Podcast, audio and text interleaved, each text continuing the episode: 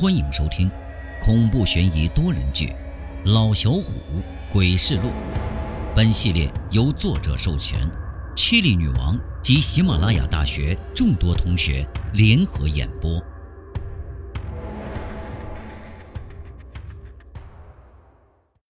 本集故事由 Chili 女王大民播讲，蓝岛、徐小 K、陆小四、飘然浅笑。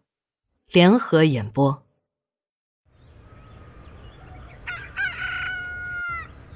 五年过去了，贺鹏刚睡醒，就发现那鱼的腥臭味刺鼻呀，和以前一样，刚睁开眼睛就吐了一床。按理说，这种味道已经持续了几年了，他应该习惯了，可还是一样，每天起床这鱼腥味儿就会刺激着他呕吐一阵儿。贺鹏疯了似的冲到供桌前面，把那散发着腥臭味的鱼倒掉。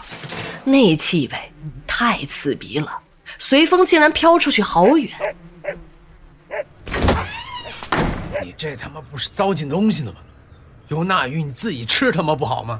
他本家的老叔指着他鼻子骂道：“贺鹏总说，你懂啥呀？要是把离仙大姑奶哄好了，我不要啥有啥呀。一只猫大摇大摆地走到贺鹏跟前儿，激动的贺鹏跪下就给那猫磕了仨头，满脸的陪笑。离家小仙儿，散步呢？哎，疯了，彻底是疯了，每天疯疯癫癫的，挺好的日子让你他妈过得稀碎。老叔是恨铁不成钢的捣鼓着，越走越远。不会是供奉的仙牌出了问题吧？难道只有于峰家的灵，自己家的不好使？想到这儿，贺鹏便动了歪心思。为了壮胆儿，他中午喝了好多酒，趁着刘云巧出门下地，强行破门冲进了于峰家，抱起那牌位就走。当时呢，只有于峰在家看书。于峰扯着贺鹏的衣服就喊：“哎，你你干什么？干嘛抢我们家牌位？你给我放下！”于峰拉着贺鹏，说什么也不撒手。贺鹏转身踹了于峰一脚：“你个小兔崽子！离仙是我请回来的，让你们供奉那么长时间够意思了。现在你家成了村里的首富，也该让我发点财了。”于峰家这五年里有离仙大姑奶保着，过得不错。不但翻盖了房子，还买了拖拉机、三轮车等农耕用具。他们孤儿寡母的，竟然成了村里的首富。贺鹏在前面跑，于峰在后面追着，大声的喊：“哎，你还给我！抢东西了！哎，抢东西了！”一阵的哭闹把陈婆引了出来。老太太呀，快八十了，有乡亲们帮衬着，地里竟然一点也没少打粮食。在村里说话还有一定分量，有头有脸的也都敬他三分。于峰发现了陈婆，冲着陈婆就喊：“啊啊陈奶奶，他抢我们家离仙牌位！”一句话引出了不少不用下地的老头老太太。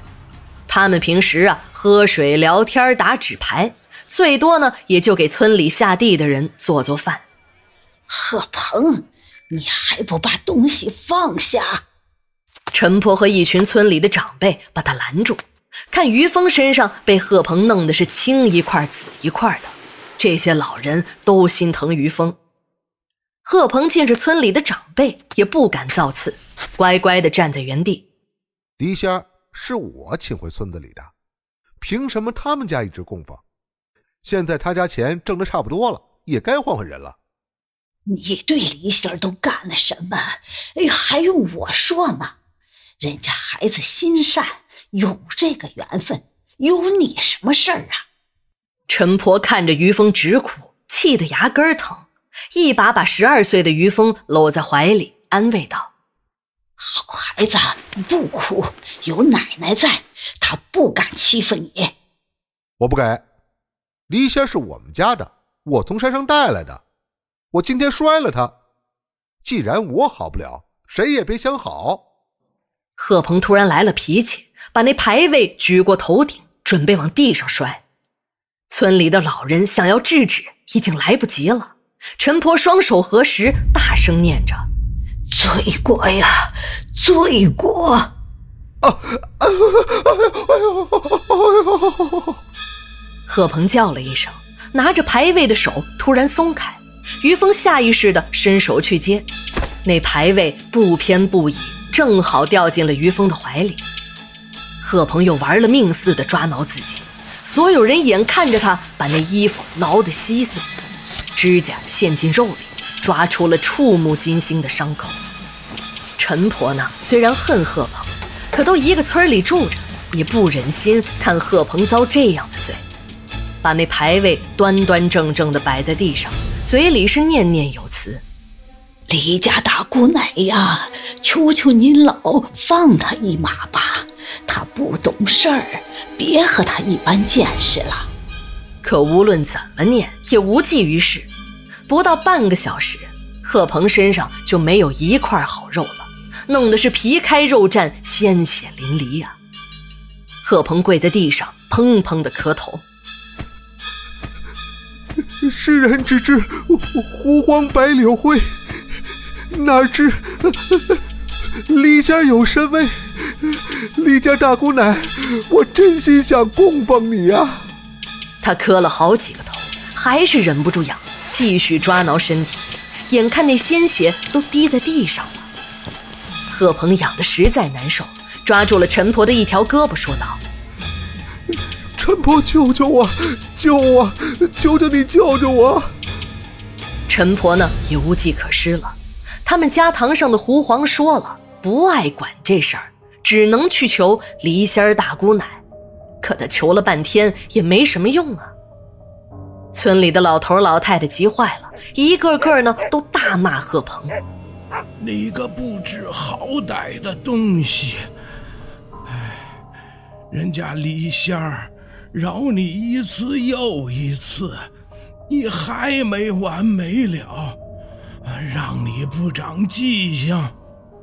李家大仙儿啊，我们知道您老有道行，您就放过他吧，他以后不敢了。村里的老人和陈婆一起求，可是无论是谁求情也没用，那黎家大姑奶呀，她就是不给面子。陈婆急的是脑门见汗，擦了一把，眼角余光看见于峰，他呢正抱着牌位躲在墙角里，给这孩子吓得是连哭都不敢哭了。陈婆也顾不上别的，走过去一把把于峰扯过来，告诉于峰：“跪下。”于峰呢也听话，乖乖跪下了。陈婆教他说：“你说大。”姑奶呀，你就看我面子，饶了贺叔叔吧。于峰也没明白什么意思，反正他知道陈婆对他挺好，照着陈婆的话说了一遍。大大姑奶，你看我面子，就就饶了贺叔叔吧。于峰声音稚嫩，被贺鹏的喊叫吓得声音发颤。贺鹏又喊了两声，然后躺在地上不动了。陈家弟马，你真多管闲事儿！我告诉你，这是最后一次。你要是再多事儿，当心我掀了你家堂子！一句话说完，过了好久，贺鹏才缓缓站起身来，拖着一身的伤走了。一直到晚上。干完农活刘云巧再回来，看见儿子被贺鹏打的是鼻青脸肿。刘云巧不干了，走，妈带你找他说理去。刘云巧拉着于峰就走，正赶巧陈家老太来串门了。于家媳妇儿啊，你别去了，我跟你说，贺鹏让那黎家老仙儿收拾的不轻，这膀子呀都挠得没一块好肉。去了，你说不了什么，你就得回来。刘云巧听着陈婆的话，眨了眨眼睛。陈婆，你怎么知道我要去找贺鹏啊？嗨，我是干啥的，你不知道啊？你回来的时候啊，我家豹马就告诉我了，哎，我来呀，找你是有别的事商量。刘云巧恨恨地瞪了眼贺鹏家的方向，也只能先问问陈婆到底什么事儿。两个女人往炕上一坐，于峰呢去院子里抱柴火。陈婆啊，什么事儿啊？哎，其实啊，我觉得贺鹏今天办的事儿虽然可恨，但话说的也没错。你说你们家李仙儿要道行有道行，要能耐有能耐，保着你们孤儿寡母的五年就成了村里的首富。呃，光保你一家也确实是引人眼热。刘云巧听了直皱眉，没明白这陈婆是什么意思。哎呀，有什么话您就直说吧。陈婆点了点头。组织了一下语言，说道：“哎，你看能不能在村井口那儿建个小庙，把离家大姑奶供那儿去？初一十五的，哎，谁愿意上供就上供，哎，愿意烧香就烧香，让他保着咱们村更多的人平平安安的，你看行吗？”哎呀，陈婆。我以为什么事儿呢？这有啥不行的？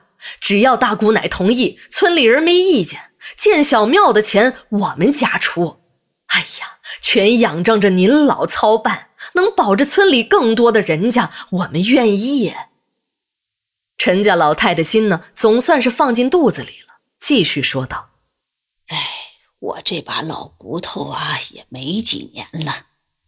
我走以后，我那一趟的仙家。”也要回山修行，以后这村里的大事小情，可就靠咱们离仙大姑奶喽。哎呀，您老可别这么说，您老长寿着呢。刘云巧听陈婆说不吉利的话，赶紧说两句好话。谁说呀？的寿数我知道。要不是托了大姑奶的福，长了两年阳寿，说不定更少呢。余家媳妇儿啊，你也别看着了，去把牌位和贡品摆上，上根香，问问离仙大姑奶，哎，到底同不同意呀？陈婆的话让刘云巧懵了。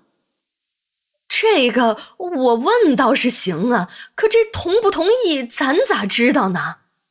真笨！你把该摆的都摆上，你就问吧。等会儿于峰回来就告诉你了。啊！刘云巧还是没明白怎么回事只能照着陈婆的话去做。摆好了牌位贡品，点好了香，就问了。哎呀，呃呃，大姑奶啊，您看您总保着我们家，哎，真的挺好的。您能不能也保着我们村儿呢？陈婆的话，您到底同不同意呀？话音刚落，于峰就抱着柴火进门了，推门就说：“妈妈，刚才耳朵边有个人说话，他说你说的事他同意。”刘云巧惊得眼珠子差点没掉出来。没想到这于峰还真告诉他了。既然大姑奶同意，那你也早点把事给办了。陈婆偷眼看了一下牌位，故意压低声音说道：“李仙儿也有点小脾气，答应了不办，她也找你麻烦。”哎哎，行，我知道了。刘云桥本就不喜欢这些神神鬼鬼的。因为看见当年贺鹏被黎仙儿给收拾得很惨，出于害怕，不敢不答应。现在说送走，也正合他心思。天刚亮，刘云巧呢就找了泥瓦匠，在老井旁边盖了个小庙。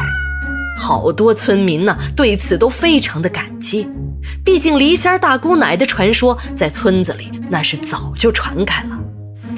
小庙落成当天。梨仙大姑奶就被供了进去，不少村民过来烧香许愿，事后有的还真应验了。来年秋天，供奉过梨仙大姑奶的，他们家的农作物绝没有老鼠祸害。一时间，吉星村有供奉梨仙的事儿传。遍了十里八村，最后干脆被老百姓直接称为了黎村。可贺鹏家除外呀，看见黎仙大姑奶的牌位被供在了小庙，他也去祭拜，可还是和以前一样，烧香香蛇，供鱼鱼馊，想给烧点纸钱儿。本来挺好的天气，只要他一点火，不管多少纸钱，肯定会被大风刮跑。贺鹏呢，为了想得到出马仙弟子的身份，绞尽脑汁，每天疯疯癫癫，看见猫就磕头，总是喊着：“ 我才是离仙大姑奶的出马弟子。”为了得到这个身份，贺鹏不止一次的去小庙投牌位。可是每次都会突然发疯，把自己挠的是血肉模糊。